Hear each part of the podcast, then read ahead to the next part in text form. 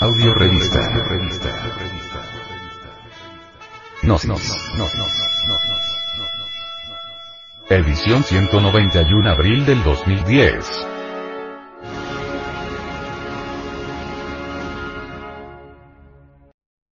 Portada. El Pensador. El Pensador de Rodin está inspirado en la Divina Comedia de Dante. Ranois Auguste René Rodin nació en París el año 1840. Educado en la Escuela de Artes Decorativas de París, un ámbito no solo ajeno al de las bellas artes, sino además menospreciado por estas. Rodin dedicó gran parte de su juventud a acumular conocimientos sobre anatomía que en más de una oportunidad le valieron la envidia y el descontento de los escultores reconocidos como tales por la Academia de Bellas Artes de París. Célebre fue el escándalo en torno a su escultura La Edad de Bronce 1875, de la cual se dijo que, debido a su perfección, los moldes habían sido sacados directamente del cuerpo del modelo y no de una arcilla hecha por el artista, como se debe hacer en el método del vaciado en bronce.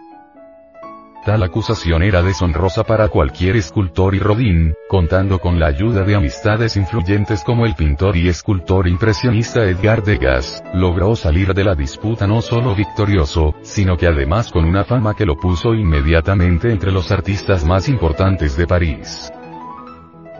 El pensador francés. Le Penseur, es una de las más famosas esculturas en bronce de Auguste Rodin. La pieza, denominada originalmente El Poeta, formaba parte de una comisión del Museo de Artes Decorativas de París para crear un monumental portal basado en la Divina Comedia de Dante.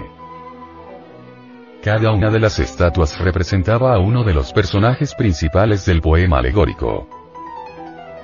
El pensador, en su origen, buscaba representar a Dante frente a las puertas del infierno, como llamó, en efecto, al portal del que formaría parte, ponderando su gran poema.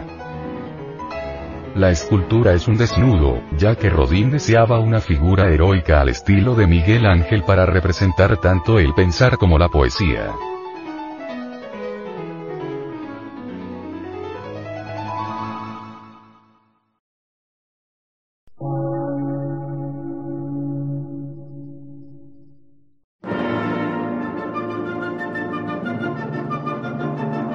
Emisora, gnóstica, transmundial.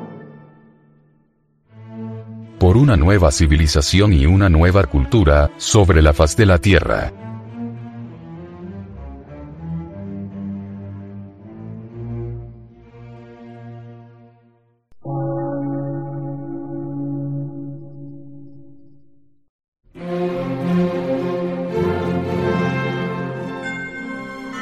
Medio de radiodifusión. Científico, artístico, místico y filosófico. De la Asociación Colombiana de Centros de Estudios Gnósticos. Antropológicos, psicológicos y culturales. A. C.